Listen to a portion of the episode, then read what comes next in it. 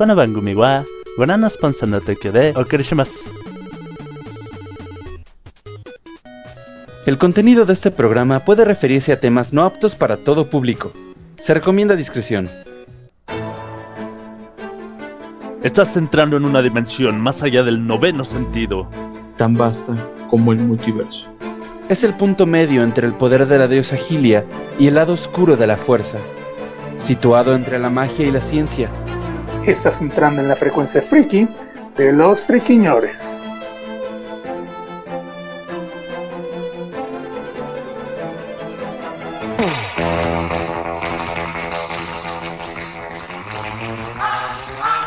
¿Qué tal, queridos friki escuchas? ¿Cómo están? Bienvenidos al mejor podcast friki del mundo mundial, la frecuencia friki de los friquiñones.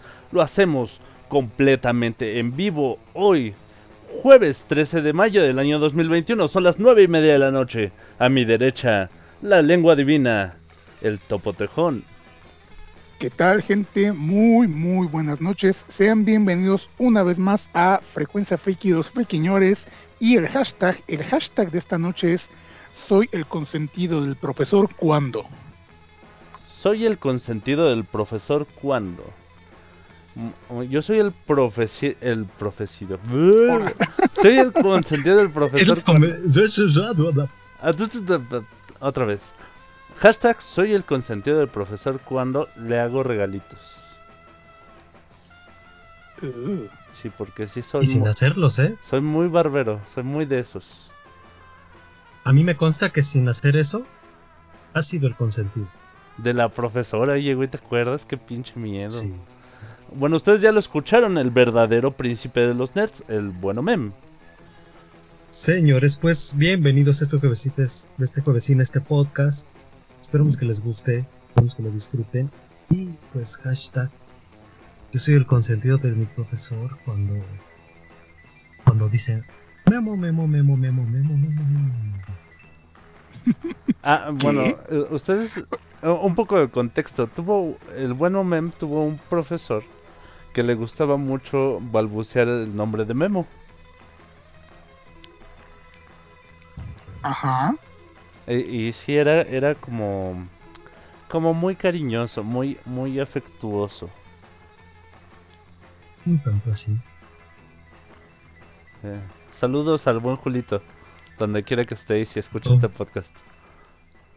Parece que en Zacatecas, pero no sé.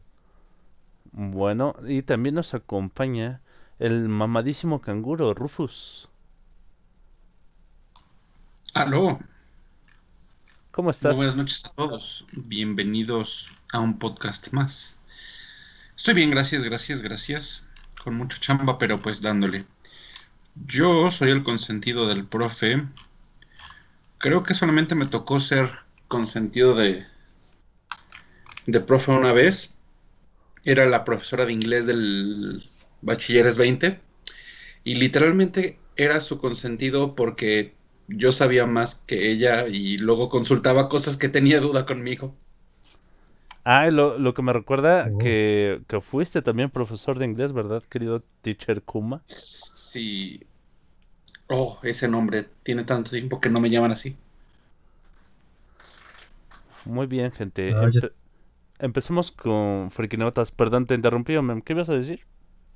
No, que es- esas facetas de ser profesor sí, sí valen la pena, ¿eh? Ah, tú también, ah, tú también anduviste de, de torpezor ahí en el poli, ¿verdad? Sí, claro. Impresionante. Yo era profe Guille. Hmm, Pues, nice. pues muchas felicidades eh, eh, en las vísperas al próximo día del profesor, mis estimados. Gracias. Gracias. Tiene lo suyo. Es muy bonito. Pero no lo volvería a hacer. Ok. Yo sí. Tienes el control de todo. Depende de la institución para la que trabajes, supongo. Exactamente. Depende del nivel educativo. También. Bueno, gente, empecemos con las friki notas. Bueno, vamos a empezar con esto y pues esta semana, valga la redundancia, comenzamos con el tráiler de Venom 2, Venom 2, esta película que pues es impresionante que realmente haya sido también recibida, digo, no es mala, no la vi, pero sé que no es mala, sé que este no fue como que mmm, vamos una apuesta tan grande, pero tampoco fue una decepción enorme. Y pues inesperadamente la secuela también dejó muy expectante a la gente. Y pues esta semana ya tenemos el tráiler de Venom Let There Be Carnage. O Habrá Masacre, creo que se está llamando así este por esos lares. Y pues de hecho este promete bastante el tráiler. ¿eh? Eh, tenemos de regreso a Tom Hardy como Eddie Brock Venom. Y se une al reparto Woody Harrelson como este Carnage entonces, este, por lo que se ve en el tráiler, sí promete bastante. Digo, eh, la, interacción que tiene Venom con Eddie Brock es gloriosa, al menos en lo que se ve en el tráiler, es una relación muy, muy particular, no sé, es algo que yo no recuerdo. Ajá, irónicamente, ¿verdad? Exactamente. Eh, es algo que yo no había visto este, realmente reflejado en los cómics o en las series donde ha aparecido el personaje. Se me hace muy curioso cómo cómo interactúan esos dos personajes. Y Woody Harrelson como Carnage, no sé, el güey... Eh, a mí me dejó muy impresionado con sus actuaciones en Juegos del Hambre y en este Zombieland.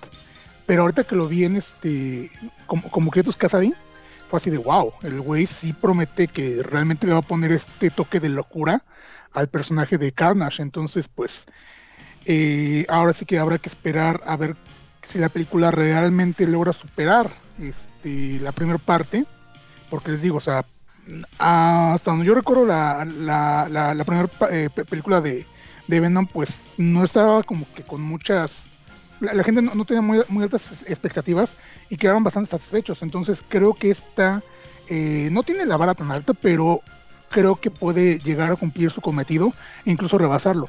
Ahora, eh, como dato adicional, se supone que esta, a pesar de lo que la gente estaba esperando, no va a estar relacionada directamente con ninguna otra película del MCU, lo que para muchos es una excepción, para otros no, es simplemente como que pues una película donde están disfrutando a, este personaje de manera un poco más independiente, pero pues habrá que ver. También, quién sabe qué sorpresa nos puedan dar este eventualmente.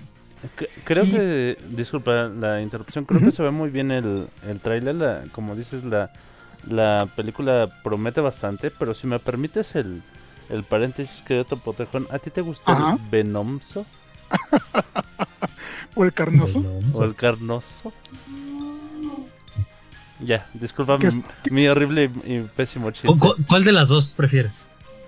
¿Qué son? ¿Team Venom o Team Carno Carnage? team Venom, Team Carno.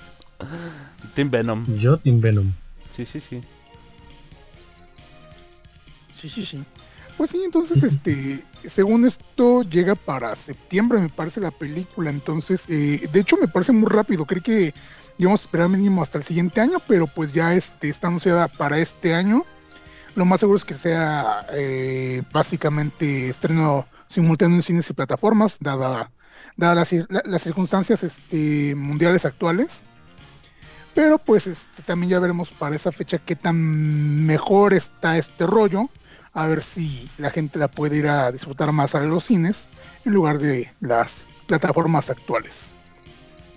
y pues, pasando a otra nota rápida, el día de hoy también se anunció, eh, bueno, salió el primer teaser, el primer teaser oficial de la reunión de Friends. Eh, digo, yo sé que hay gente que es muy fan de esta serie, de esta serie de los noventas con con Jennifer con, Jennifer Aniston y todo este gran elenco. Entonces, esta, esta, esta reunión también se estuvo atrasando por lo mismo de la, de la pandemia, pero ya hoy se reveló el primer teaser de este especial. No tengo bien entendido si va a ser este una película, un especial como eh, más este sin guion. No, realmente como no soy tan fan de, esta franquicia, no estoy eh, al tanto de, pero pues digo, a la gente realmente ¿De, le de cuál, ¿De cuál franquicia? ¿Chistes malos con risas enlatadas de la serie? ah, creo que mejor no lo puse haber dicho, ¿verdad? Pero bueno, este especial va a llegar para HBO Max en el, 27 de mayo y eh, están apostando fuerte, aunque ahí también como que siento que es más un gancho para jalar más audiencia, porque anunciaron así un super elenco de estrellas invitadas, entre ellos BTS, eh, Justin Bieber y no sé, casi casi están metiendo. Eh, parecen este mm, planilla de planilla planilla electoral mexicana, porque tiene así de todas este de, todos los sabores de estrellas invitadas. Entonces, este eh, insisto, yo no soy fan de la franquicia. Pero no tiene a Paquita la del barrio, güey. a Paquita la, del barrio, a Paquita la del barrio enseñando a este a curar la mollera. Tampoco tiene a Alfredo Adame mentando madres. pues no, pero insisto, van a tener a BTS, van a tener a Justin Bieber, van a tener a no sé quiénes tantos más, pero pues mm, de alguna manera tenían que seguir este enganchando más a la gente, de por sí ya están muchos este esperando realmente este este especial y ahora más por todo esta con, todo este elenco y este tráiler que acaban de, presentar y pues ya estaremos posiblemente reseñando este especial o viendo qué onda con él. Yo, yo quiero mandar unos saluditos muy especiales al buen arcarareño Estrato Gundawa, que es, es, el buen cadejo que, que está ahí en el, en el chat de, de Mixeler. Dice, es hora de, de molestar a los friquiñores. Y juega también con nuestro hashtag. Dice, yo soy el consentido del profesor cuando maestros varios años después de conocerme aún hablan de mí y me ha pasado tantas cosas buenas como en cosas chuscas. Porque sí, se ve que el buen cadejo es bien chusca. Digo, porque le pasan cosas chuscas.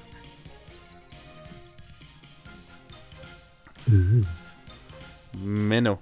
Entonces, ¿qué más tenemos de información, muchachos? Rufus. No sé, no sé. ¿No tenemos nada en nuestra sección Sony Patrocínanos?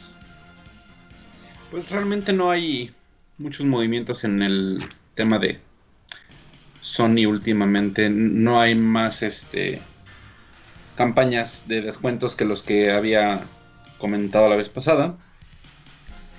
Este. Bueno, mientras le echas un ojito a, a, lo que he promocionado, yo voy a hacer mención de la nueva serie de Masters of the Universe de Netflix que, que hace su, su, su aparición con, con imágenes de, de, de una serie más, eh, ¿cómo decirle? Como con su carita lavada de, de He-Man. Es le llaman una secuela espiritual, aunque se ve, no, no se sabe si vaya a ser un reboot, no se no se sabe si vayan a agarrarlo como continuación o, o algo así, pero la, la, animación se ve bastante decente, las imágenes son, son bastante interesantes y yo creo que por la nostalgia se va a enganchar bastante. Híjole, eh, sí, ya este, las imágenes, como dices, están actualmente en internet según esto va directo para Netflix, es una producción de Kevin Smith, este director de películas como Clerks, como Dogma. Eh, es interesante ver este por qué camino la, va a llevar, porque pues él está más enfocado a, otro tipo de, género, según lo que tengo entendido. Y este pues hay una situación bastante particular. Eh, mucha gente esperaba que hubiera un crossover o un cameo o algo cuando se estrenó este She-Ra y las princesas del poder y no lo hubo. Entonces aquí posiblemente tampoco lo haya. Entonces hay como que se perdió una oportunidad. Me imagino que hay una cuestión de derechos, me imagino que hay una cuestión de, de, mm, ¿De, ese tipo. no, una cuestión de ese tipo, este, por la cual no se llevó a cabo el crossover ni en las, ni en la otra serie y posiblemente en esta tampoco se lamenta un poco que no, que, no esté esa, e, ese crossover, pero pues, quién sabe, igual a futuro posiblemente eh, se animen y lo haya, a lo mejor ya con otra productora para el caso de Shira. Que saquen a, pues los, a los primos que shipeaban. muy, regio el asunto. Pero pues sí, también habrá que ver este realmente qué onda con Netflix, porque pues eh, ya ven que tiene esta famita de que les da o una o cuatro temporadas, dependiendo qué tanto tengan de audiencia. Y pues sí, o sea, esperemos que, que más allá del factor nostalgia, realmente la historia este, se preste como para que la serie tenga una, una continuidad y que no caiga en, en, baches en los que generalmente este tipo de series este, terminan, que llegan a, hartar a la audiencia. ¿O qué opinan ustedes? Pues es que, híjole. Es, es, ya, ya es un albur hoy en día. O sea, híjole, a veces le echan tanto los kilos y aún así la gente no lo disfruta o no tiene la aceptación de algo.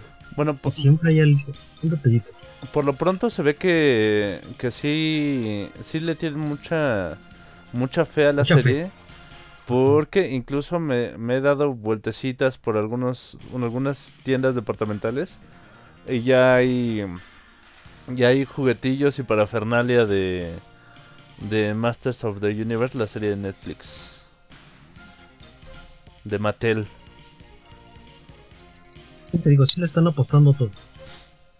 Se ve bien. Pero ya al final, vamos a ver qué, qué pasa.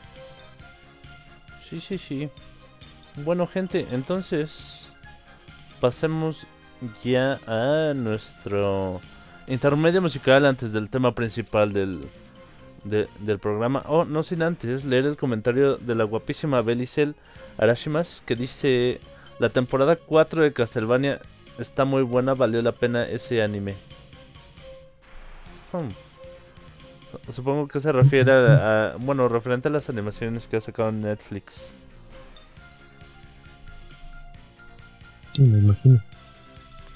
Bueno, ahora sí vamos con esto que es de los babasónicos. Se llama El Maestro. Y regresamos al tema principal del podcast, que vamos a hablar de, de los maestros, nuestros maestros favoritos en, en anime, en caricaturas y en diversos medios frikis. No se vayan gente, regresamos. Sí.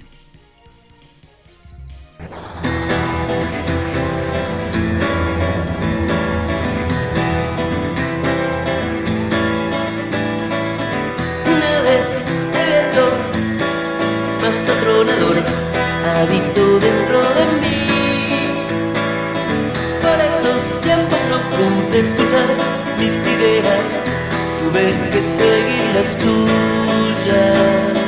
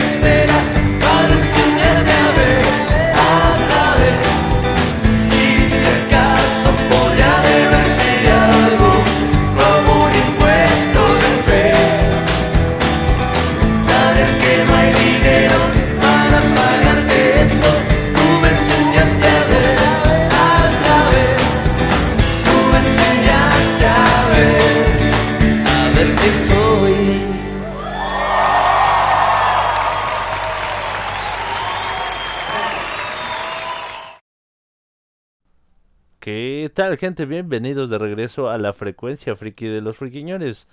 Lo hacemos completamente en vivo para ustedes. Hoy vamos a hablar de maestros. Ayúdanos a desamiguar, querido Topo Tejón. Ok. Cuando escuchamos la palabra maestro, generalmente pensamos en escuela y generalmente, o al menos muchos, eh, pues tienen cierta am, antipatía por la escuela. Sin embargo, pues cabe destacar que después de los padres de familia y tutores, los profesores son quienes más tiempo pasan con nosotros en nuestra infancia más temprana y son quienes de cierta manera, aparte de enseñarnos, pues vaya, las materias clásicas de escuela, también pueden llegar a ser este, guías de vida, guías incluso espirituales si quieren manejarlo de esa manera. Y pues eh, basándonos un poco en eso, pues en distintos medios también tenemos presencia de personajes que si bien no son maestros de escuelas, son maestros, como les decía, de vida, guías espirituales o similares. Entonces, pues vamos a hacer el día de hoy un recorrido por esos personajes, los que más recordamos, ya sea por su simpatía, por sus momentos cómicos o por las enseñanzas que nos han dado a lo largo de, de- de- del tiempo en estos shows, caricaturas, videojuegos, lo que sea que hayamos visto. Entonces, pues creo que podemos empezar, chicos, ¿qué les parece? Me parece perfecto, querido Topo Tejón. Eh, me gustaría que, que fuéramos mencionando qué les parece profesores o maestros que, que, que conozcamos de, lo- de los medios frikis y, y que digamos por qué nos, por qué nos gustan o por, o por qué creemos que son dignos de mencionarlos aquí. ¿Qué les parece? A ver, empecemos contigo, querido Omem. Pues buenos maestros. Definitivamente Jiraiya. Jiraya, el Ero Zenin. Ero Zenin, exactamente. El maestro pervertido. Eh, sí, tiene su aire a, a Roshi. Por ese. esa peculiar manera de ser. Pervertido. Pero. Ajá, totalmente. Creo que hasta lo supera. Definitivamente lo supera. Pero también explota ese lado. Hace sus novelas. Y son un éxito. Sobre todo para Kakashi. Eh, que hablando de Kakashi, bueno, en, a- eh, hablando de, ma- de los personajes como maestros, me parece muchísimo mejor maestro este Jiraya que, que Kakashi. Claro, Sobre todo porque ese eh, Kakashi es así de, ay sí, ay sí, voy a enseñarle nada más a Sasuke. exactamente. Como que se, se no sé si por el Sharingan o por... Eh, De hecho, si no estoy mal, eh, en esa parte que es cuando va a ser el, el torneo, la segunda fase del, del ¿qué es el, el torneo Chunin, ¿no? Ajá. ahí este Jiraya ya se había este ya había conocido a Naruto. Si no estoy mal, sí, en ese arco ya lo había conocido. Y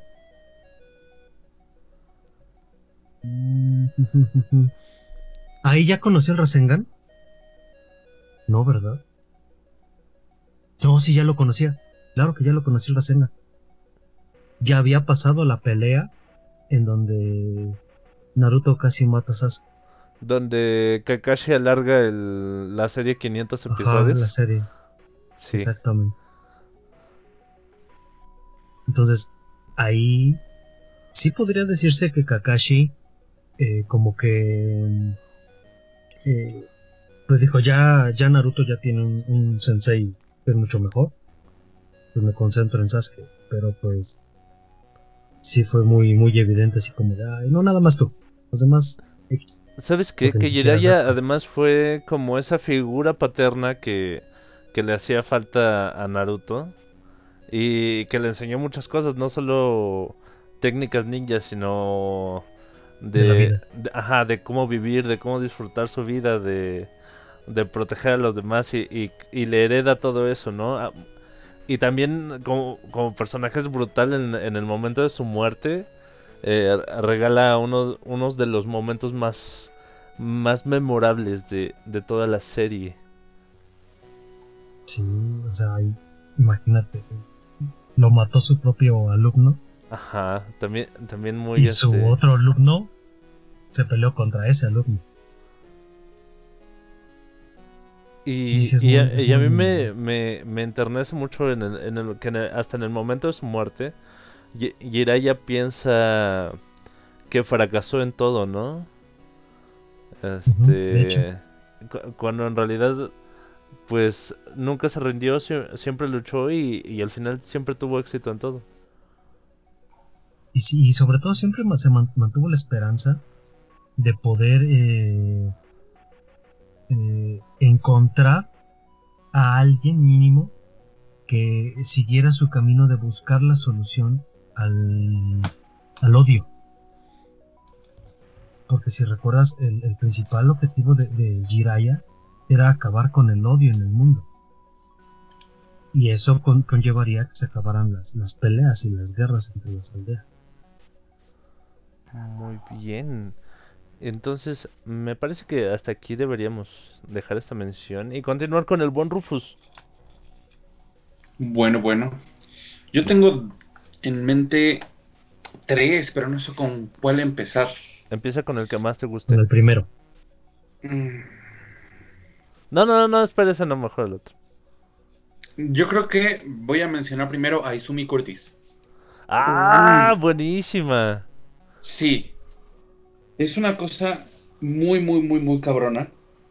Porque tiene como cierto aire parecido en, en- en algunas partes a lo que estábamos platicando la semana pasada Bueno, ah, espera, de pa- Lois. Para, para la gente que hemos vivido debajo de una piedra y no hemos visto ninguna de las dos versiones de Full Metal Alchemist ni leído el manga, dinos quién es Izumi Cortes. Pues Izumi Curtis es un personaje de Full Metal Alchemist, el cual cumple la función de... mm, eh, eh, en cierto punto quizás hasta como madre sustituta de, de los protagonistas de Edward Elric y Alphonse Elric, aunque realmente su función dentro de la historia es más la de enseñarles eh, la alquimia, o eh, no enseñárselas porque ya la conocen, pero sí, este, pues mejorarla, ¿no? Y que sean muy, muy chingones en, en la alquimia y poder ser, eh, después de eso, dícese un perro de los militares.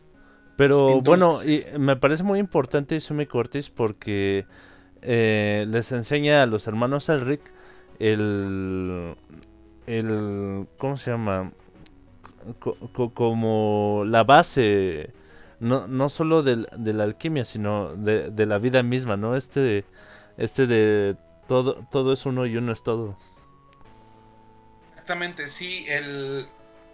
no solamente es como las habilidades que necesitas, ¿no? Para convertirte en un buen alquimista, sino entender toda la teoría que viene detrás y qué es lo que al final del día a ellos les ayuda a, poder exprimir mucho más todo el potencial que tienen, que de por sí tienen mucho talento, sobre todo Edward Elric, en, en el tema de la alquimia en general.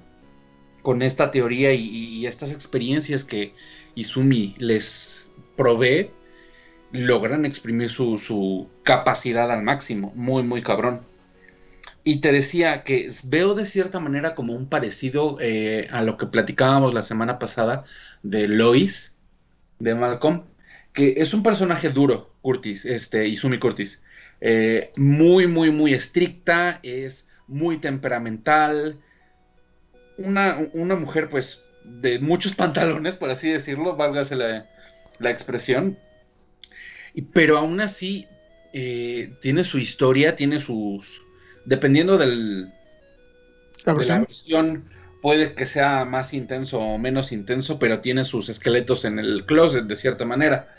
Eh, y ha sido una mujer que la ha pasado mal en la vida y que esos golpes la han hecho fuerte, la han hecho madura y la han hecho una cabrona y una excelente profesora. Me parece, me parece muy digna de mención la, la de Izumi. Es que también es importante mencionar, pues, que eh, básicamente, así como decían que ella fue la figura materna para Edward y Alphonse, eh, ellos fueron, pues, básicamente el hijo que, lo- los hijos que ella, que, que ella ya no pudo tener, porque, pues, precisamente, este, su contexto es bastante eh, triste, pero de cierta manera logró sacar fuerza de, de- de esa debilidad, valga la, la ironía, y complementarse los unos con los otros. Y, y sí, o sea, es un personaje bastante bastante admirable, es una, es una muy buena, eh, eh, un, mu- un, perdón, un muy buen ejemplo de madre y un muy buen ejemplo de profesora. Un muy buen ejemplo de profesora, sí. Sí, sí, sí. Y aprovechemos para una, mes- una mención tuya, querido Topotejón.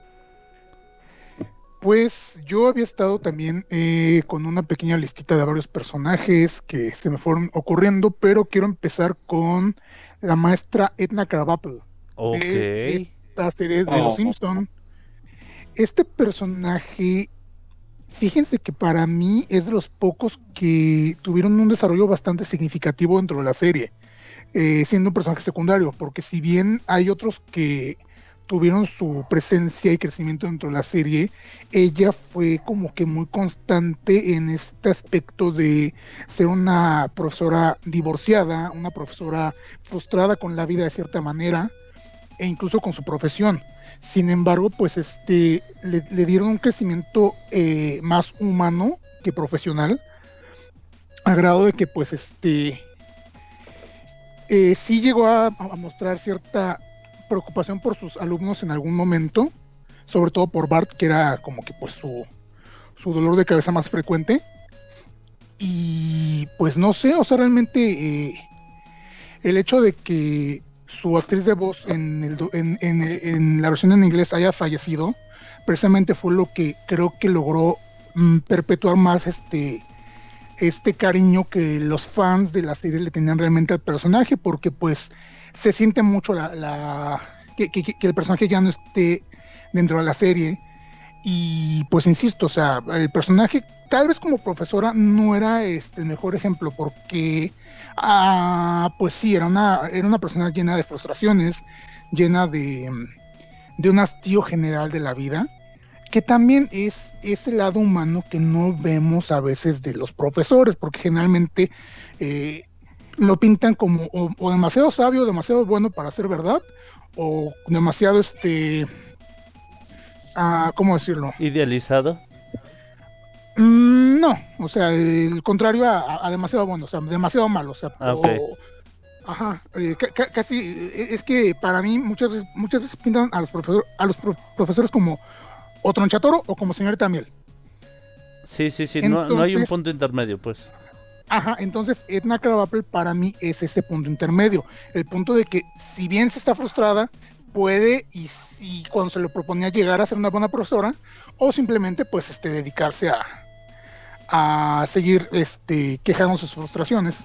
Y pues no sé, es un personaje que a mí en en particular, eh, cada que salía en la serie sí tenía líneas o momentos que, que a mí en lo particular me agradaban. Entonces, eh, como decía hace unos momentos, el hecho de que lamentablemente por, el fallecimiento de su actriz de voz ya no le hayan dado más este eh, entrada al personaje en la serie, en parte está bien por respeto a la actriz, pero en parte también es así de, pues pudieron, pu- pudieron haber hecho un poco más por él, por, por el personaje, eh, en el sentido de darle aún más trasfondo del que ya tenía, porque pues, insisto, dentro de los pers- personajes secundarios, creo que era de los que mayor desarrollo tuvo. Muy de acuerdo contigo, querido Topotejón.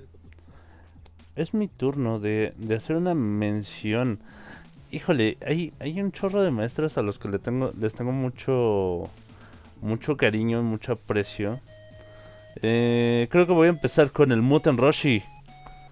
Que, que es para mí el com- como el arquetipo del, del profesor. A partir de Muten Roshi en Dragon Ball se, se empezaron a diseñar to- todos estos este, profesores am, pervertidones, ¿no?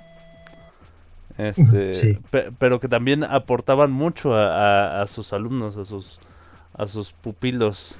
En, en este caso, eh, de, de Muten Roshi, Ah, ahora sí que yo aprendí que, que, que, que, que es importante entrenar duro y también es importante descansar.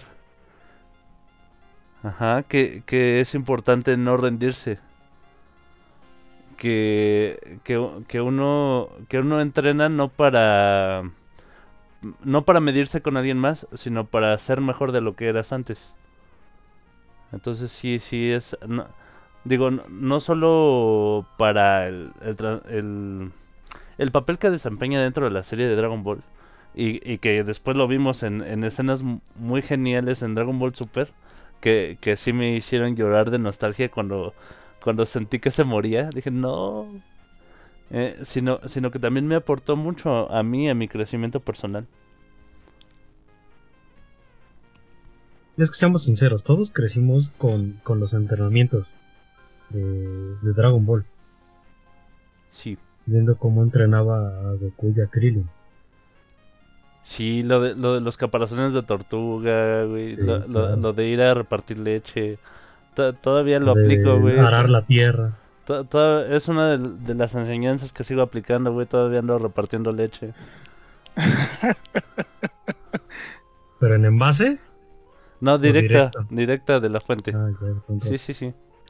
Es que en vaquita, particular, eh, en particular el caso con Roshi es bastante curioso porque generalmente lo ponen como a la par de, de Miyagi de la saga de Karate Kid y de Splinter de mm, Tortugas Ninja Ajá. por el, por, por el hecho de que pues eran ancianos y de que eran este pues precisamente la enseñanza era pues entrenar, entrenar, no rendirte.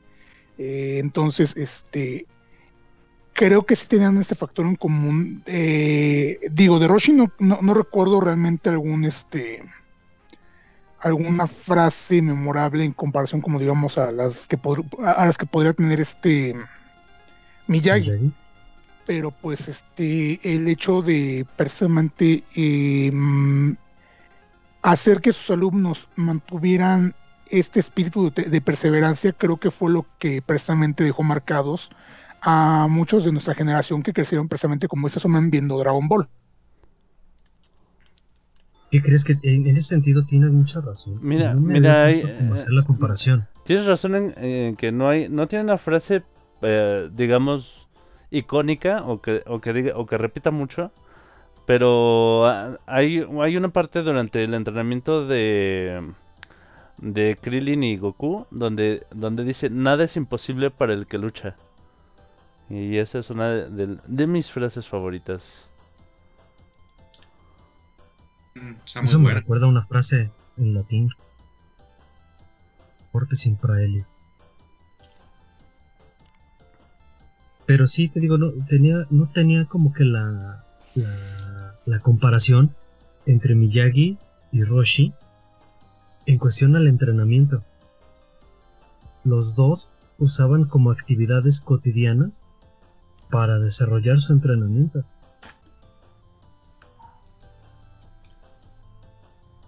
Sí, aunque creo que este y Miyagi, aunque creo que y como dicen en muchas paro- parodias, Miya- Miyagi solo usó a Danielson para hacer este los quehaceres que él no que, que- que él no quería.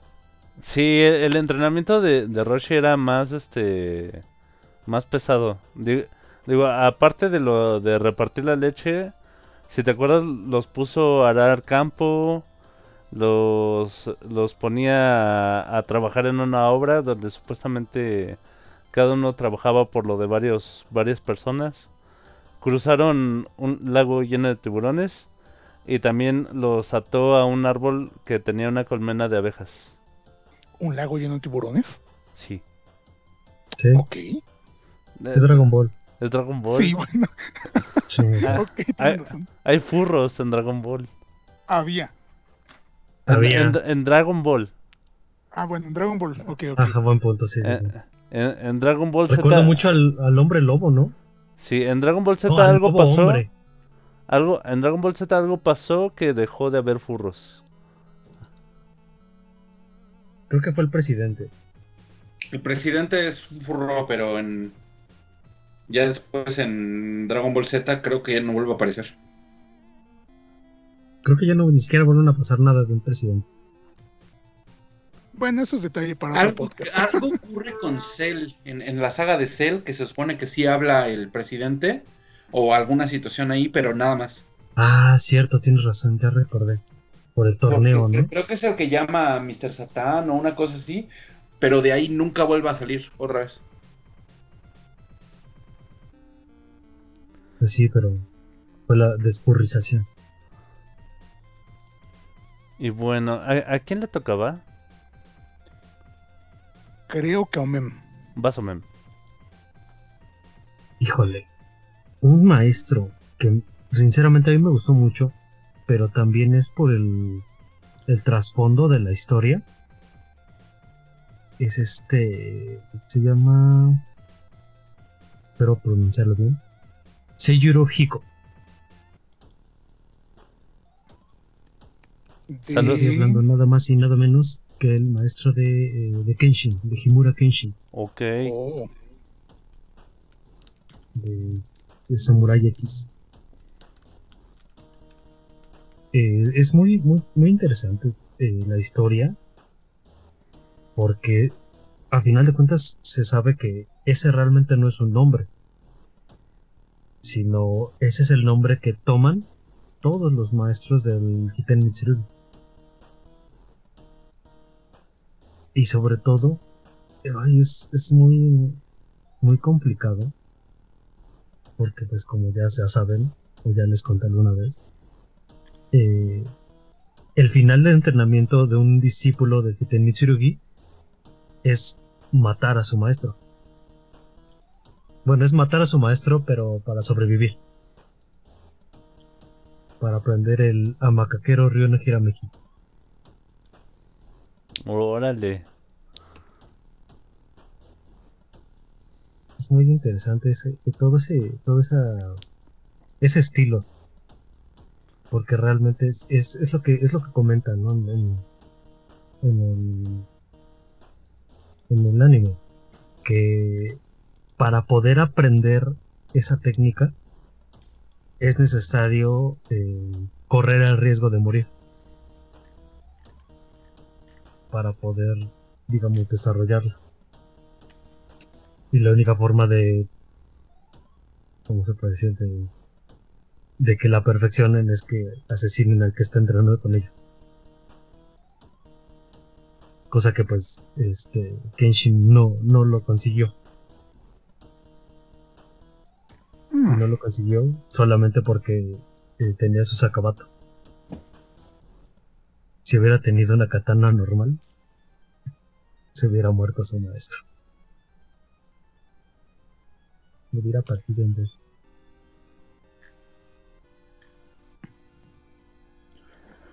Y pues ya. Y pues ya. Bueno, entonces es- eso eso da da pie a que continúe el buen Rufus. Pues el siguiente personaje que yo quiero mencionar, y tal vez no sea muy conocido, es eh, Eugene Simonet. ¿Alguien sabe de quién estoy hablando? no. Bueno, hace 21 años, casi, salió una película protagonizada por Haley Joel Osment llamada Cadena de Favores. Oh, ya sé de quién ¿así hablas. se llamaba? Sí, ya. Sí, no, no el nombre. Este, si no han visto la película, eh, Cadena de Favores trata sobre un niño pequeño que pues tiene una familia disfuncional, eh, sufre de bullying, eh, eh, su profesor tiene cicatrices en la cara de una quemadura y empieza a tener como que cierta conexión amistosa con él. Porque básicamente siente conexión con la gente que tiene cicatrices visibles.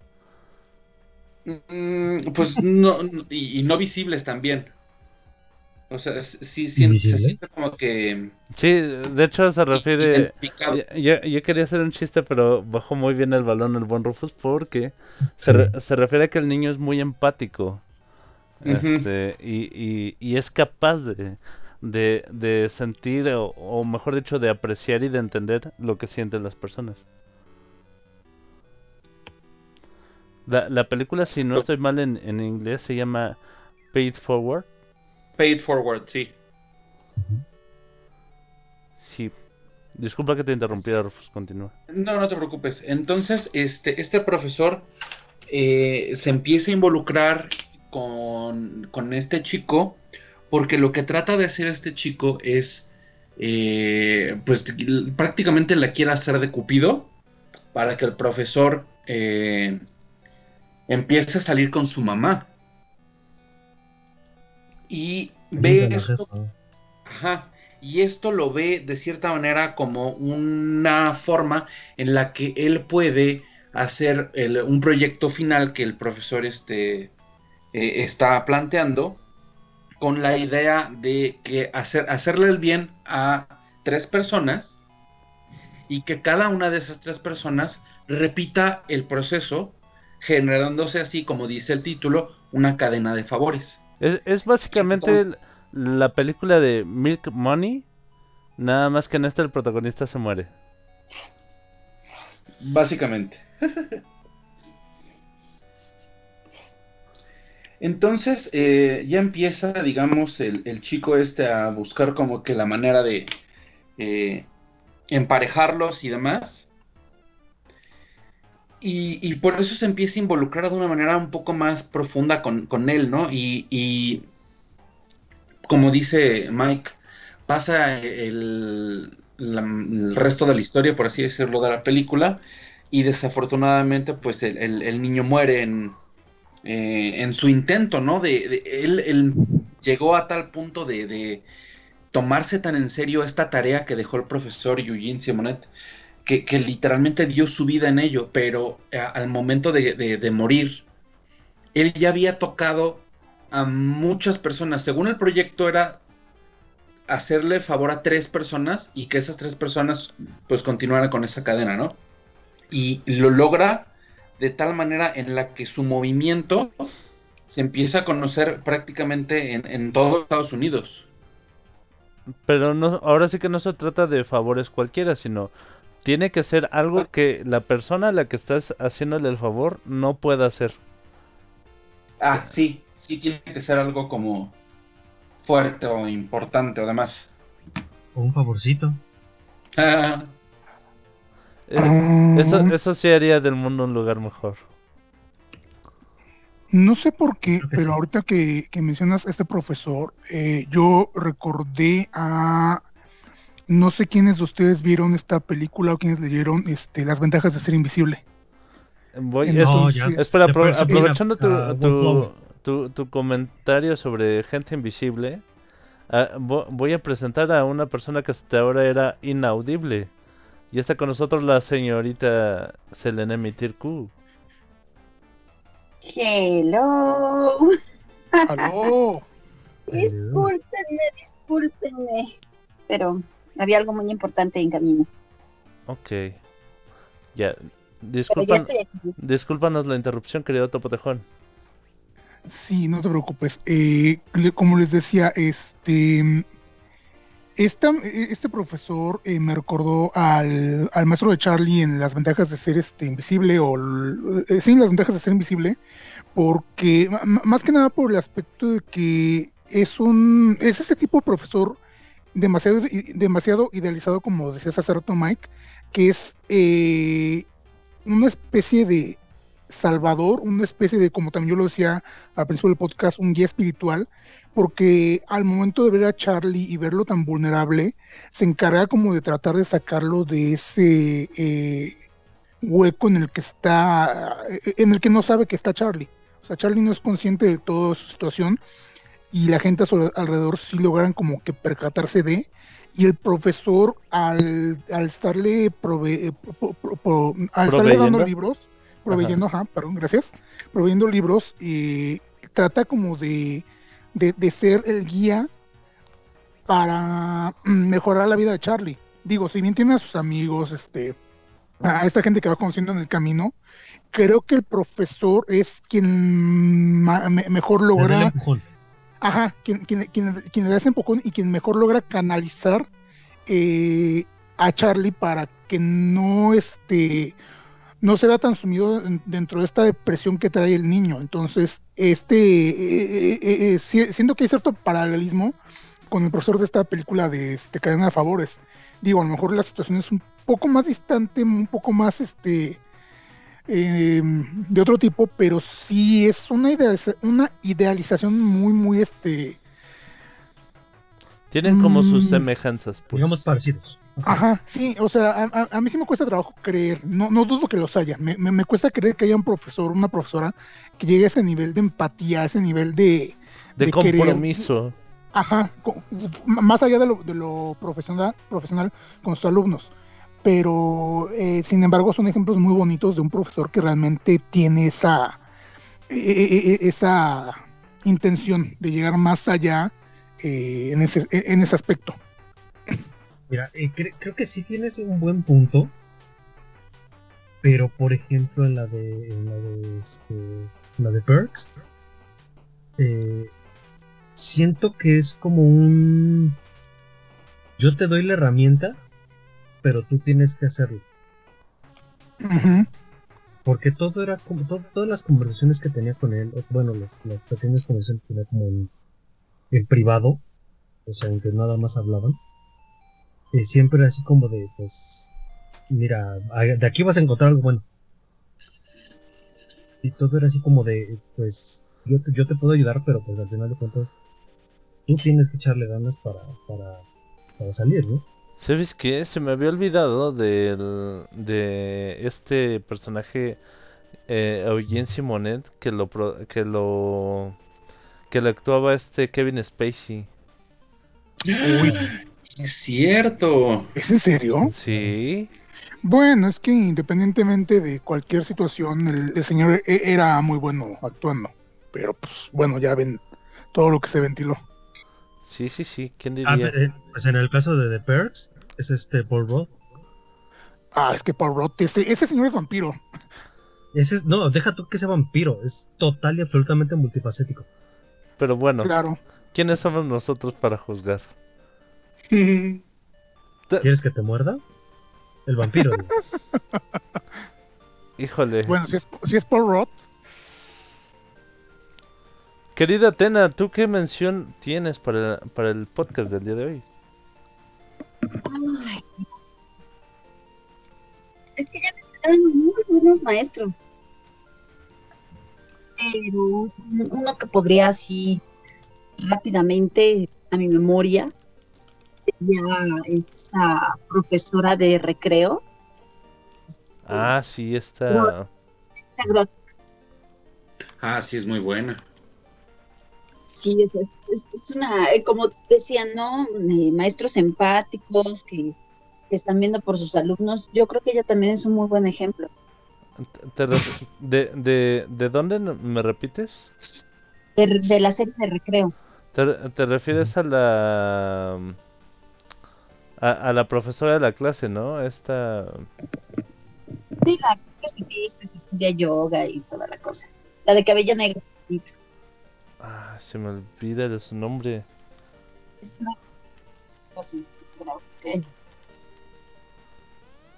No, no recuerdo el nombre. ¿eh? Tiene un nombre raro, de hecho. Y está ahí viendo por, por sus alumnos y anda ahí dándoles consejos sobre la vida. Como que muy entregada, como que muy apasionada de su labor. La señorita, la señorita Grutki. Eso, Grotsky. Hmm. Sí la recuerdo, es muy buen personaje porque ella, recuerdo que fomentaba muchas cosas positivas que ahorita están de moda, pero en, en maneras como medio tóxicas, pero ella lo hacía como que de una manera muy, muy asertiva. Todo el tema de- de- del, por ejemplo, el feminismo o la apropiación cultural, cosas que ahorita se ven como que de maneras bastante, ¿cómo decirlo? Ah, polémicas. Ella Ujú. sabía tratarlo perfectamente y inculcar ideas este, muy positivas en sus alumnos al respecto del aprendizaje de todos esos temas. es que es un poquito de lo que, de lo que comentábamos este, hace unos podcasts al respecto de esta profesora. En general, Recreo fue demasiado adelantada a su época en este aspecto de eh, abrir el tema para discutir este tipo de conceptos, el feminismo, este, el bullying, cosas de este estilo, pero sin llegar a ser tan extremistas. Los, los, los tocaban de una manera tal que la gente los pudiera entender sin, sin sentirse irónicamente atacados. Sa- ¿Sabes qué? Que, ten- que trabajaba mucho con los clichés, pero sacaba los clichés de, de, de su, de su lugar común, digamos. Por ejemplo, a a mí me parecía, hablando del recreo, me parecía genial, y de profesores, me parecía genial el, el papel de la, de la maestra Finster. Que- No, sí, Que parecía el villano, que, que parecía malvada, la mala. ajá. pero en realidad te dabas que, cuenta de que era un personaje con un trasfondo sentimental eh, tremendo. Me acuerdo mucho de, un- perdona, eh, Ajá, sí, me, sí. acu- me acuerdo mucho de un episodio donde le enseña a Spinelli, so- bueno, le habla a Spinelli sobre el amor. Le- le- la, la escena dice, este, Finster le dice a Spin- a Spinelli, desde hoy te enfrentarás a ese sentimiento cada día. Sentimiento que te impulsará a subir a un techo para gritar al cielo. Sentimiento que te hará querer echarte a un pozo, arrancarte la piel. Pero aunque te abandone en París sin y sin dinero, y en un auto con el eje roto al final, todo valdrá la pena porque es mejor sentir algo que no sentir nada. Oh. Sí. Es que, eh, digamos, en, recreo, obviamente quienes mayor desarrollo tenían eran pues los chicos. Y aquí los profesores, digamos Finster, digamos Grotsky, a pesar de ser personajes secundarios igual que Edna Krabappel, eh, sí, llega- sí llegaron a tener cierto desarrollo que precisamente lograba esa empatía con el espectador. No así profesores como otro tipo de series que yo sé que me van a decir, es que es por el género, es que es por este tipo de, de comedia que están manejando, pero por, por- ejemplo, este, yo no puedo ver un desarrollo de personaje o un trasfondo que me haga sentir algo como, por ejemplo, con la profesora Ave de Jimmy Neutron o como con este, mm, ¿cómo se llama el, profe- el profesor de Timmy Turner? Este, El, el- el- ah, Crocker, Crocker. Con Crocker. Ajá. Yo, yo entiendo que, que- que son conceptos distintos, que son eh, guiones historias distintas, pero sin embargo, eh, recreo lo que tenía era esto, que, que- a pesar de que eran personajes secundarios, no, no tenían tanto desarrollo, pero tenían y lograban este, generar empatía. Mm, e insisto, a diferencia de los otros que sí son el arquetipo del profesor al que tienes que odiar o, o- o reírte de él porque pues simplemente está ahí para hacer este el comic relief.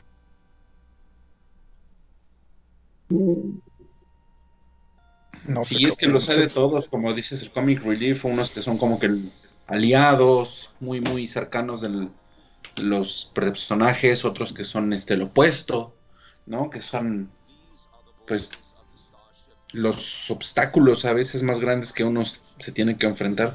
Eso me recuerda, por ejemplo, en Harry Potter, hay muchos profesores Oh, muy dignos de mención. es que Harry Potter y, y de hecho, este, eh, de, de- de hecho era lo que iba a mencionar, de Harry Potter en, en general el personal docente, es que, ay güey, ahí, igual que los alumnos, la mitad del tiempo están preocupados, la, la mitad del, del tiempo están preocupados por este, por sobrevivir, A- a- literalmente. A, mí lo que, lo que me sorprende es en qué momento Dumbledore dejó los trajes a la medida por los vestidos de noche. Buen punto. Cuando se volvió director. Más grande, busca la comodidad.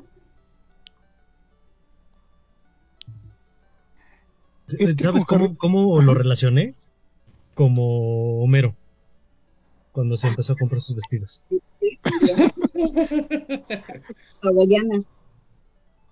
No, yo estaba pensando en Juanga, pero bueno, eso ya es como que otro tema, ¿verdad? Lo que No, se ve ya- no ya- se juzga, querido Topotejón.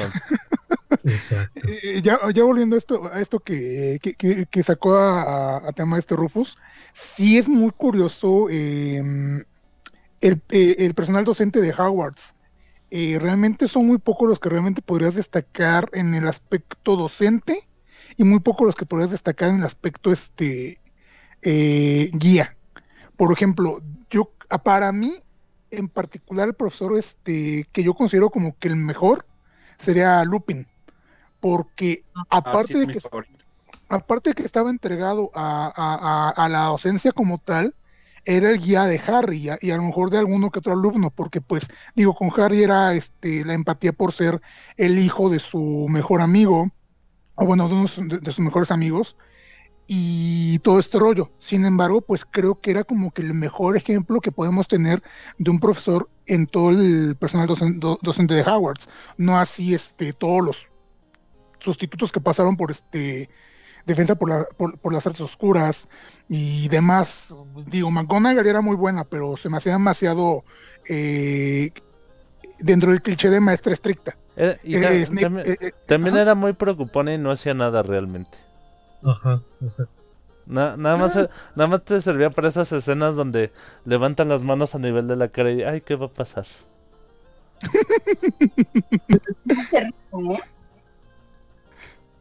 Es, es como, como ¿Crees que no hace nada, pero a la hora de los trancazos? So- solo, me, McGonagall. so- solo, solo sirvió en esa última escena donde revive a los soldados de piedra. Ah, eso estuvo muy padre. Así de, siempre quise decir eso. Así. Sí, no, pero a mí me, me agrada mucho este Lupin, definitivamente. Por furro. Ajá. parte. No, pues en dado caso McGonagall, e- e- ella es animaga, es, sería como que el sueño perfecto para mí. Este, ah, a ver, es que tú, tú es que es muy diferente. ¿cómo? Ahí se hacen completamente animales.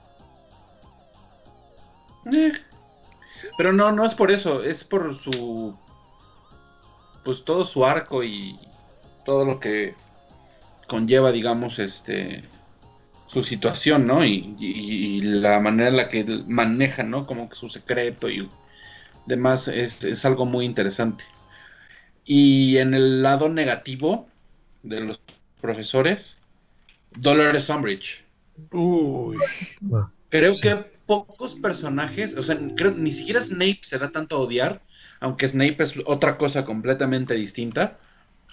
Pero Dolores Umbridge sí se da a odiar de una manera en la que es pocos personajes, independientemente de que si son profesores o si son lo que sea, pocos personajes logran que los odies como odias a Dolores Umbridge. Que te caiga Luego- gordo. Es que su nombre sentí que me habían pateado en la entrepierna. Au. No sé, esa mujer es. ¡Uy! Y, o sea, lo, lo ch- lo chistoso del caso es que, eh, así como Dolores Umbridge existe en el mundo de Harry Potter, creo que todos tuvimos una maestra que se igualaba o casi. Sin- si, si la superaba, qué horror, qué, qué triste al que, le, al que le- le- le haya tocado un profesor o profe- profesor así, pero creo que sí podemos. un- una, más bien.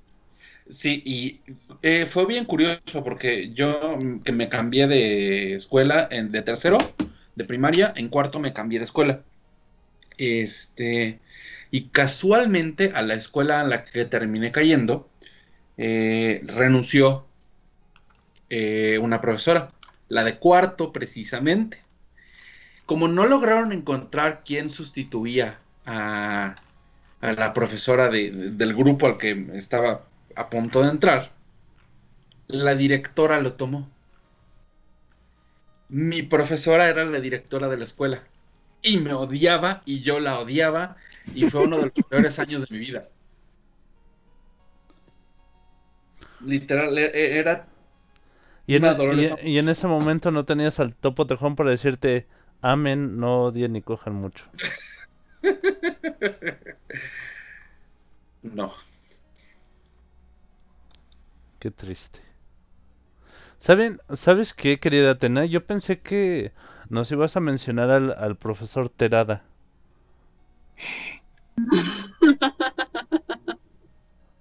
¿Qué, ¿Por qué te ríes? Se ha vuelto en polémica, entonces. Pues en este programa nos gusta la polémica. Can, can. Híjole, ¿qué te puedo decir de Terada? Mira, en el anime no se deja ver una, una relación tal cual, por lo cual realmente los, las personas que han visto nada más el anime se están dejando llevar por el por los memes, ¿no? Por, el- por, por todo lo que conlleva su su relación con una alumna de primaria. En realidad, pues es una alumna de primaria. Pero en el manga, eh, la misma escena donde están en la biblioteca, él le entrega un anillo de bodas y le dice que, que como se lo prometió, con ese anillo, eh, pues la va a esperar a que ya crezca pues, para poder tomarla como su esposa. Yo sé que suena demasiado, este, ¿cómo decirlo? Sí, pues sí, Inapropiado. inapropiado, pero lo que hacen las clam es que Lo, lo que le gu- lo que les gusta a las clamp es la controversia. les gusta la controversia, pero ellas no es así como que, ay, el amor tiene que venir de aquí para allá, o sea, ellas simplemente, sencillamente manejan, el amor es amor, ¿no? Aunque sea ilegal. Pero viéndolo como profesor, la verdad es que eh, en el manga no tiene tanto desarrollo como en el anime, y en cambio en el anime sí. Y es un buen profesor. Es un, un profesor que siempre está motivando a sus alumnos, está preocupado por ellos. Al final de cuentas es un personaje secundario, no, no se meten tanto en ese personaje, como que las clams sí respetan así, "Ah, estos son mis protas y esto les tengo que dar desarrollo. Estos son nada más el relleno para que no se aburran de mis protas. Como muy separada la línea. Y si el personaje no es fundamental en la serie, se queda en el olvido pero lo poco que alcanzamos a ver, pues es un buen profesor, siempre está preocupado por sus alumnos. Nada tiene que ver con que quiera darse a Rita. O- Oigan, muchachos, a- a- a- ahora sí que hablando del profesor Terada, ¿ustedes tuvieron algún profesor o profesora que les gustara? Sí.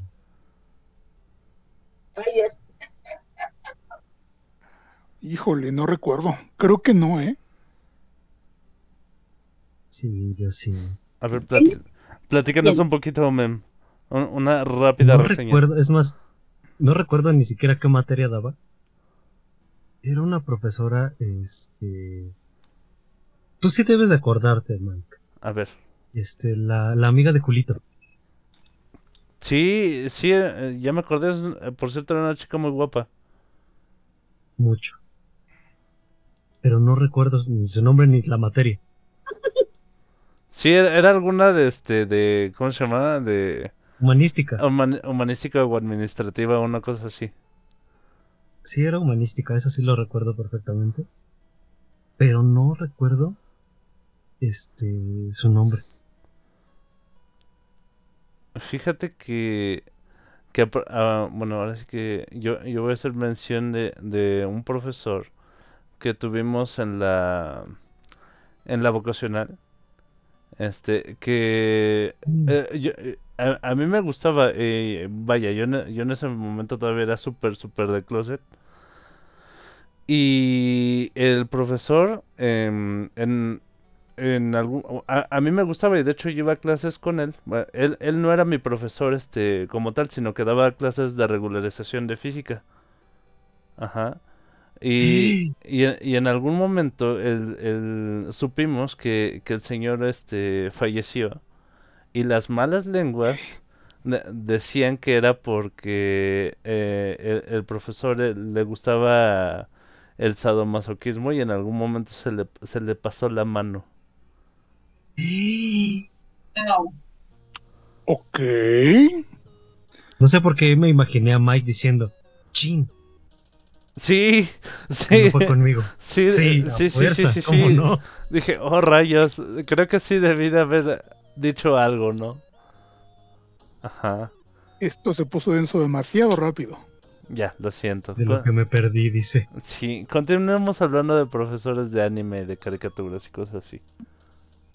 Jay, ¿Vas tú? Yo tengo un profesor que, Ah, bueno, que sí me A ver. gustaba.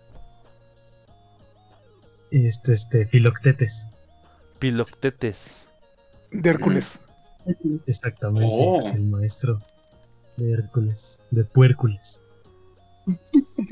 el pequeño sátiro. No sé, como que siempre, siempre lo vi como profesor de.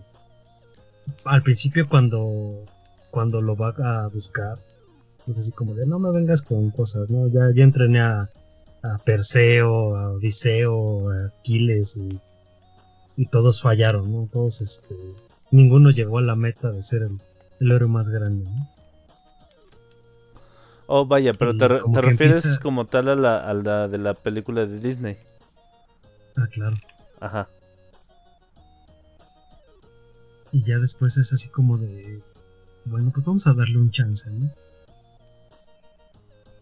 Y parecía como que, como que todo estaba perdido. Pero aún así, Phil no, no sé, como que nunca, nunca perdió la esperanza, mínimo en Hércules. Sí, Como y, que siempre, siempre estuvo ahí, siempre estuvo al pie del cañón con él. y bueno, siempre tuvo como esa vocación de, de maestro, ¿no? Porque él decía que siempre soñó con, con entrenar a alguien que fuera más gran, el más, gra- más grande héroe que de, lo que ninguno fue. Ajá. y, y que incluso este los dioses pudieran este verlo y decir, ah, mira, ese es el, e- el muchacho de Phil. Es correcto. Así es como, como, como él se veía. Como el, su, su, su meta personal de llevar a cabo el entrenamiento para uno de sus alumnos, de llegar a ese, a ese, a ese punto. Y no sé, digo, a pesar de todo, siempre, este, siempre estaba ahí, siempre en la perseverancia, y es así como de échale ganas y, y tratando de inculcar valores. ¿no? Sé, siempre se me figuró así. Voy a mandar saluditos al buen Ursa Gil que también nos está escuchando a través de Twitch. Oh, Hola. Ya nos dice, voy terminando de trabajar, pero aquí andamos. bienvenido. Rufus, dinos alguna mención de un profesor. Pues el último que yo tenía visualizado es este el profesor X. Charles Xavier.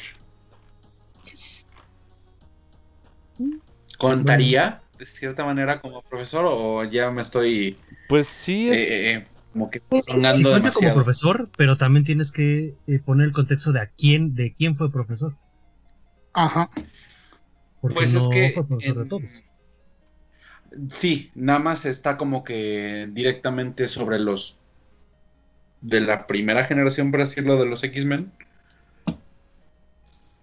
Pero aún así, independientemente de la... Y bueno, también depende mucho de la versión que estás este, visualizando, ¿no? Porque si estamos hablando eh, pues de Días del Futuro Pasado, antes de Días del Futuro Pasado, este, la serie de X-Men en la que prácticamente no tiene como que esa función en No ningún clases. Este, si, si es en X-Men Evolución, este, ahí ya empieza a tener un poco más este, como que ese rol. pues, pues a mí el profesor Charles, Charles Xavier me enseñó la palabra heterocromia. Ajá. Oh.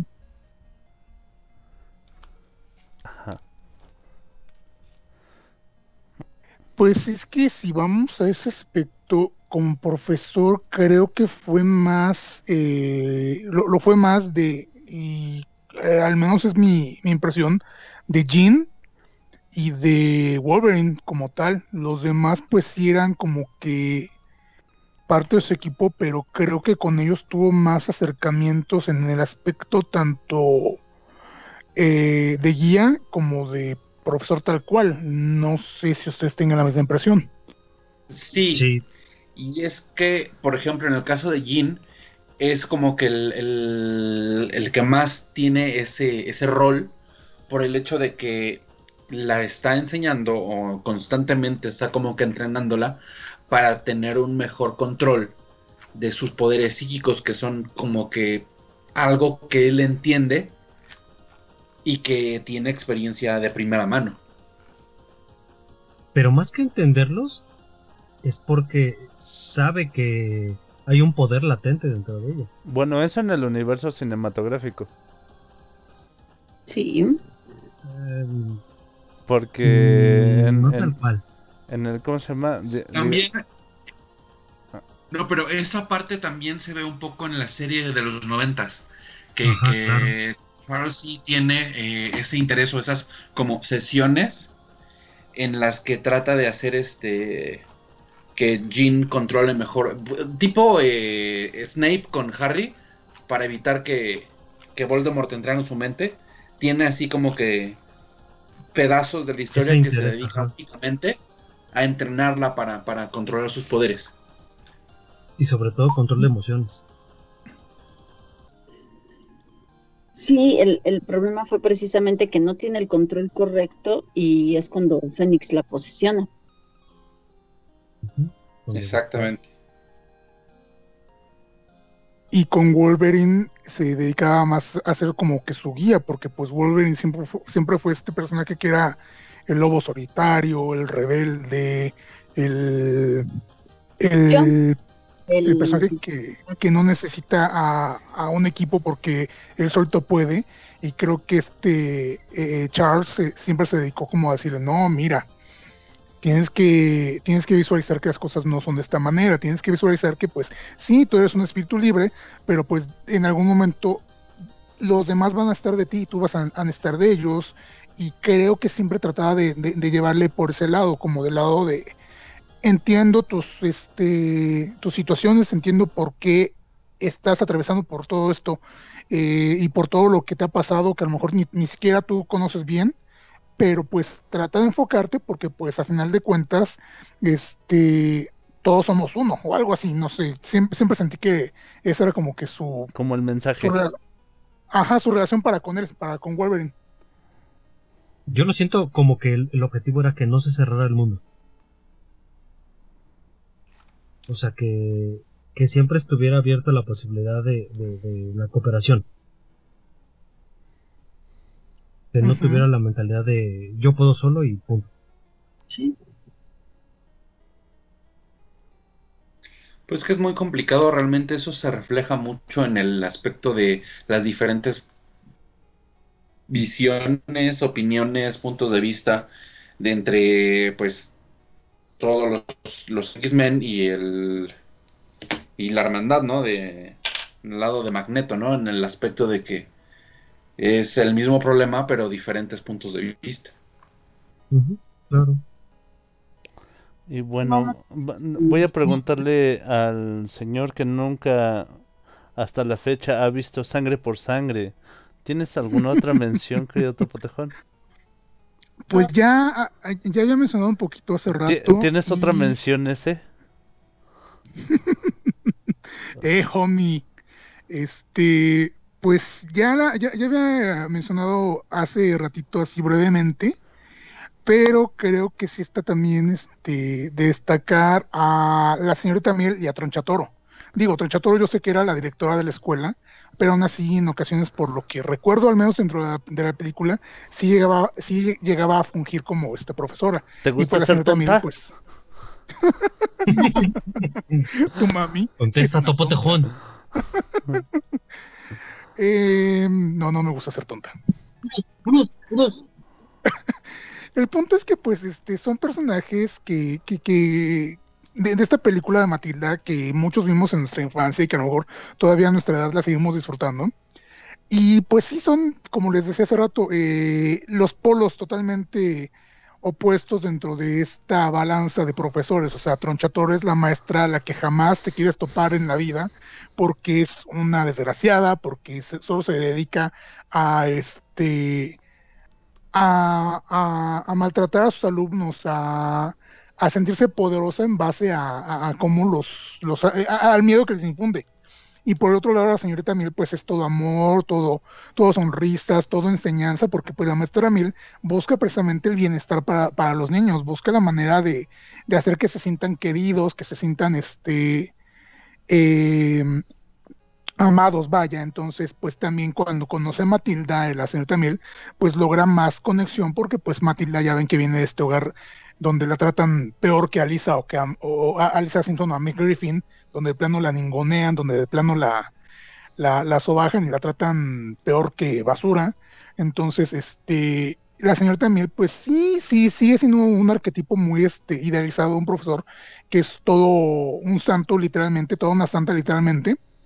Pero sin embargo también, este, digo, como es un, como, como es basado en, un libro y, una película para niños, pues creo que es también como que una idea muy bonita que puedes eh, disfrutar con ese pensamiento de- de que un niño al encontrar un profesor así de, de un profesor, profesor, profesor así de amable, pues vaya, se va a sentir como que más en confianza y más este y, y va, va a tener más cariño que si, si se encontrara alguien como Troncha Toro. Entonces, Mm. esos son un, un par de ejemplos que yo quería como que traer este. Muchas a- gracias, querido colación. Topo Tejón. Oh, Voy, voy a tomar este el turno para. Híjole, es que tengo tengo varios, pero. Ay. eh, co- Como cada poco tiempo haré, haré dos menciones rápidas. Uno es mm, Urokodaki de Kimetsu no Yaiba, que es este quien eh, le, enseña al protagonista Tanjiro sobre su estilo de, de la katana, su estilo de, de la espada, eh, para convertirse en asesino de demonios. Y es un, es un gran profesor porque además de, de preocuparse mucho por, por, no solo por Tanjiro, sino por todos sus alumnos, este, les se, se preocupa mucho por ellos, al, grado que, que a todos, al momento de mandarlos a lo, lo- a lo que llaman la selección final, o vendría a ser como el examen para convertirse en, en cazador de demonio, este, les prepara una máscara de zorro, eh, eh, eh, em, entre comillas, encantada, para, para protegerlos. Y, y me, me parece una, una persona muy amable, sin mencionar que ya después, conforme va avanzando la serie, te, te das cuenta que era uno de los, de los espadachines más chingones que, que pudo tener la serie. Y mi... Pero, ¿qué? digo, híjole, o sea, sí, sí, sí, sí, todo lo que dice es cierto. Pero híjole, lo de, lo de la máscara, pues, tuvo un algo malo, ¿no? Ah, bueno, sí, es, es un detalle este que, que al final Urokodaki no, no, no tenía idea. Vaya, no, no era su intención que pasara lo que pasó. Pero... Sabía. Ajá, pero tam- también puedes ver lo mucho que querían sus alumnos a, a Urokodaki porque aún, aún después de muertos, el único apego que tenían era con él. Entonces regresaban a- al mismo lugar donde habían entrenado. Sí. Sí, no, o sea, él, él jamás lo hizo con intención de lastimarlos, o sea, era para... No, no, no, sí, sí. sí. Pero él, Pero digo, o sea, ese demonio, pues estaba buscando a, a todos los alumnos de él. Y también otra mención de otro gran profesor es el de Koro Sensei de Assassina- Assassination Classroom. Nururu. Porque me, me parece genial. de- deja tú de esta fa- recontrafalsísima fachada de, de soy el villano y voy a destruir la tierra. Este se preocupa por todos y cada uno de sus alumnos y de cada y de cada uno de forma independiente. al punto en el que se concentra en aprender todas sus fortalezas y debilidades y apoyarlos y, y que y de una clase que era la peor clase de la escuela lo- los vuelve estudiantes de élite. Ajá. Ay, no sé por qué eso, e- e- eso me suena como a este Glee, pero más violento. Sí, solo que el, solo que el profesor aquí es, es el, el hijo que tuvieron Suma Gorat y la carita feliz de los 80. Sí, sí, sí, sí ubico bien a Koro Sensei, este personaje que es como un pulpo todo raro, pero Es, es el hentai, es el hentai simplemente- Pac-Man. ándale. Pero el personaje, la, la descripción tal cual la, la dijiste me hizo pensar este en eh, Willy Shu por su Sí, sí, sí. De, de hecho, es este. Es, es tal cual, pero menos patético. Eh, sí, eh, a mí, a mí a comparación de, de, de ese muchacho, el Koro Sensei me parece su, un, un sujeto súper chingón y súper cool. Y sin chalequitos. Chalequitos. ¿Con mangas o sin mangas?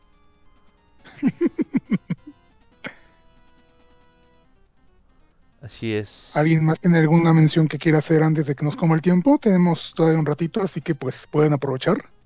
Yo, yo, yo, yo.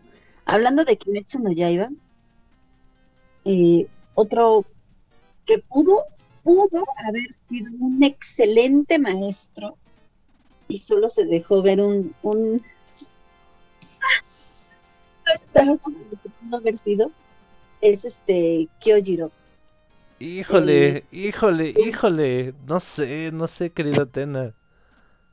pudo haber sido un muy buen maestro porque se ve que tiene que tenía el, el carácter y el y esa afabilidad para para las personas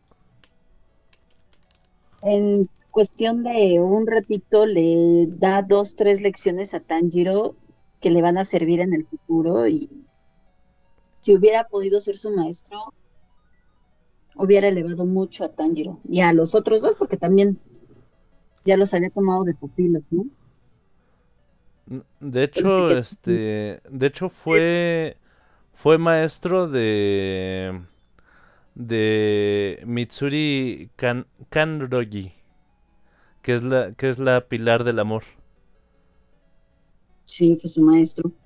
porque se supone que ella empezó este con el estilo de la llama, pero después desarrolló su estilo propio. Ajá.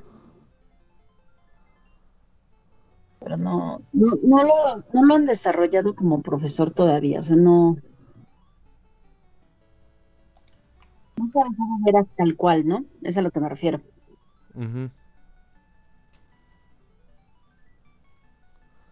Es, definitivamente es un, es un personaje muy entrañable, pero como, como lo, lo, lo presentaron y lo, y, y- y lo quitaron en la misma película, este, pues como que sí hizo falta más. Por eso digo, lo que pudo haber sido. Lo que no pudo fue. haber sido y no fue. Y ya no será.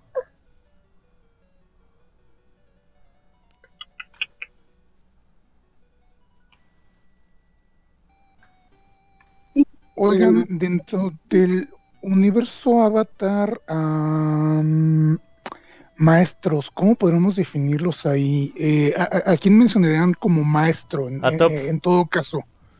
Ah, al, tío, este... Airo. Pero por Airo. supuesto. Creo que los mejores maestros son Airo y Toph. Definitivamente. No, falta uno. Falta uno, el de agua, el del agua. Ay, ¿cómo se llama? Mm, Ay, ¿cómo se llama? El que enseñó a Katara, ¿no? El, El- Ajá, el que se se enseñó a Katara y a. Yang. Bueno. Ujú, ujú. Ay, ¿cómo se llama? Pues yo creo que es mejor maestra Katara. Pacu.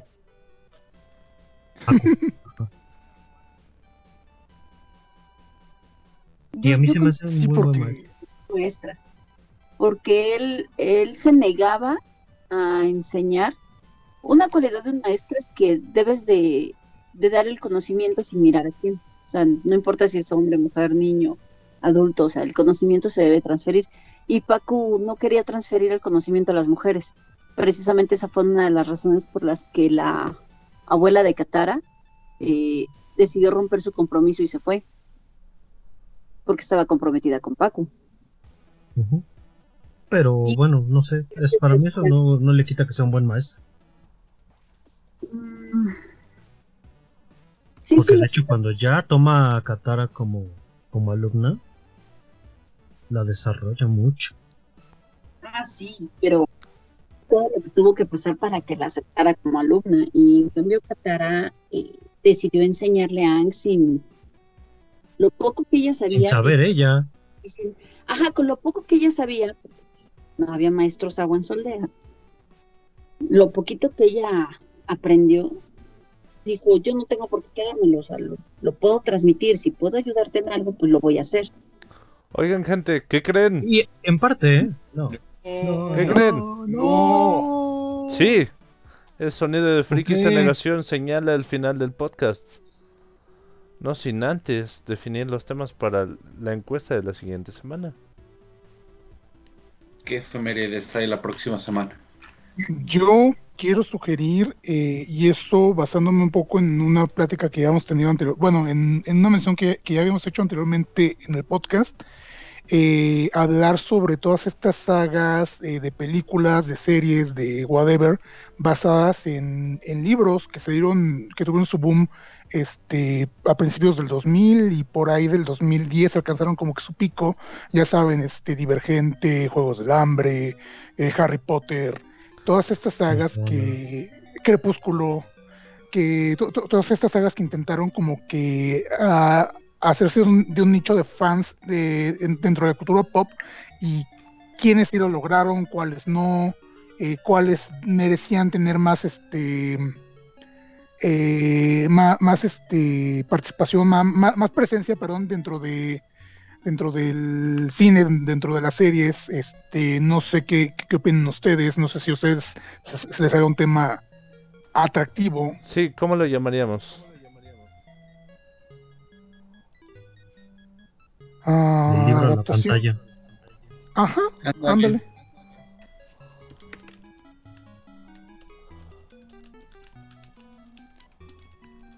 Del libro a la pantalla. Bueno, pe- pero sí ocupa un poco... Eso del libro a la pantalla es bien amplio, ¿no? Pero pues lo podemos enfocar, como les digo, este, a estas sagas. Sí, eh, A unos cuantos, ajá. versión, versión teen, ándale, versión teen. Va, versión teen.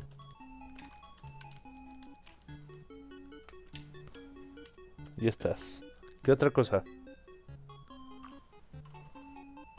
Mm. Piensa, piensa, piensa, piensa, piensa. algún tema que quieran sacar de regreso de algún de, de alguna encuesta que no haya quedado, no sé. ¿Algún trauma de la infancia? Nos dice Ursa Hill que propone Power Rangers y Super Sentai. Oh, sí. Segundo la ¿Qué? mujer. ¿No? Me parece bueno. Mm. ¿Qué otra cosa?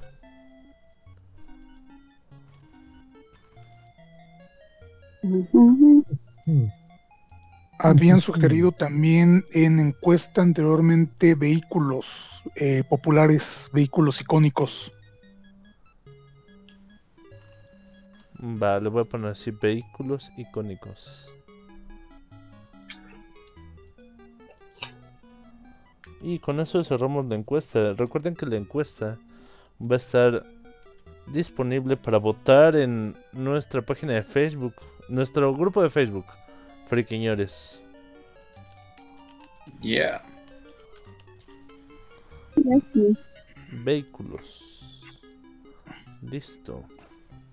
Y si le quitas el Bay, Solo quedan los icónicos. Y Bien bueno, vamos a empezar a despedirnos. Primero tú, querido Topo Tejón.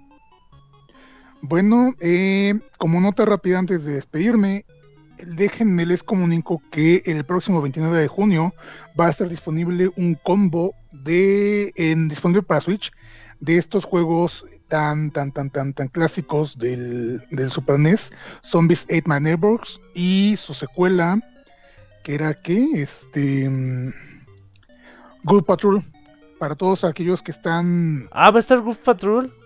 Ajá. No está bien chido. Para, va a venir como para Switch. Entonces, este, era una notita que había pasado mencionar al principio del, del podcast. Eh, insisto, va a estar disponible para, para junio a finales.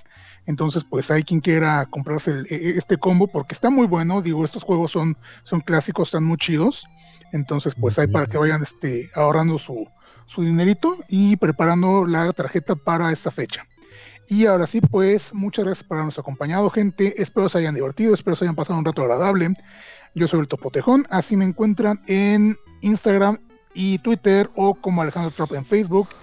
Eh, cuídense mucho, ya saben, eh, lávense las manos, eh, coman frutas y verduras y pues eh, amen, odien y cojan un chingo y nos escuchamos el siguiente jueves. Muchas gracias, Topotejón. con cubrebocas. También. Despídete, querido Omem.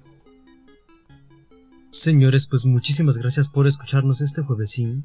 Esperemos que les haya gustado y sobre todo los esperamos el próximo jueves con más de este podcast, que es de todos ustedes.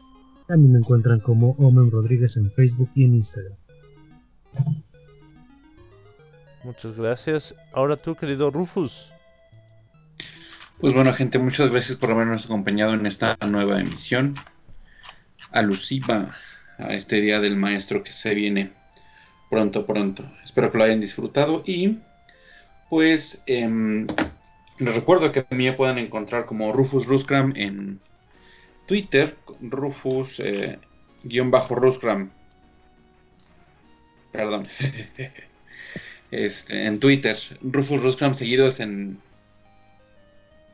en Twitter, en Facebook pueden encontrarme como Rufus the Horned Kangaroo. Y por allá los espero y nos vemos la próxima semana.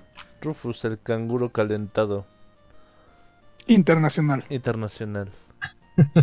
Sí, internacional. Ah, nos acompañó también la guapísima Atena Kirasagi. Ay, pues muchas gracias por escucharnos, espero que lo hayan disfrutado. Y a mí me encuentran como Selenemityrco en Wattpad, en Twitch y en Facebook como La Suprema Revolucionaria.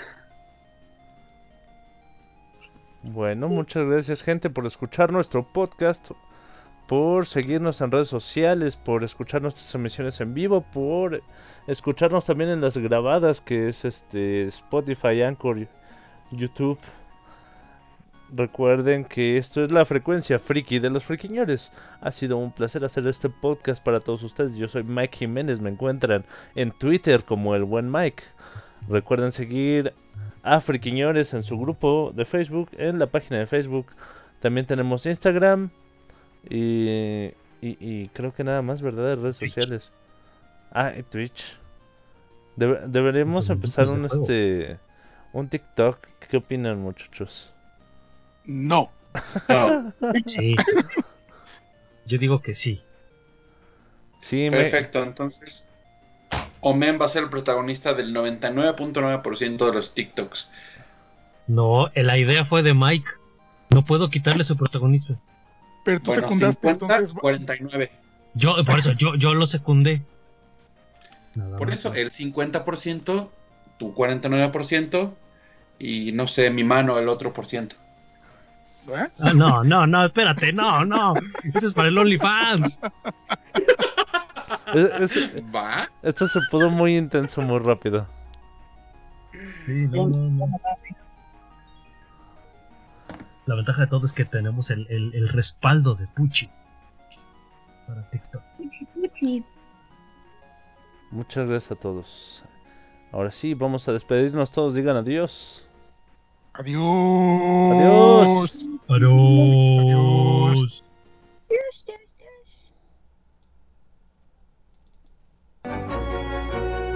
Ahora en tu cerebro está incrustada nuestra frecuencia friki. Nos oímos la próxima.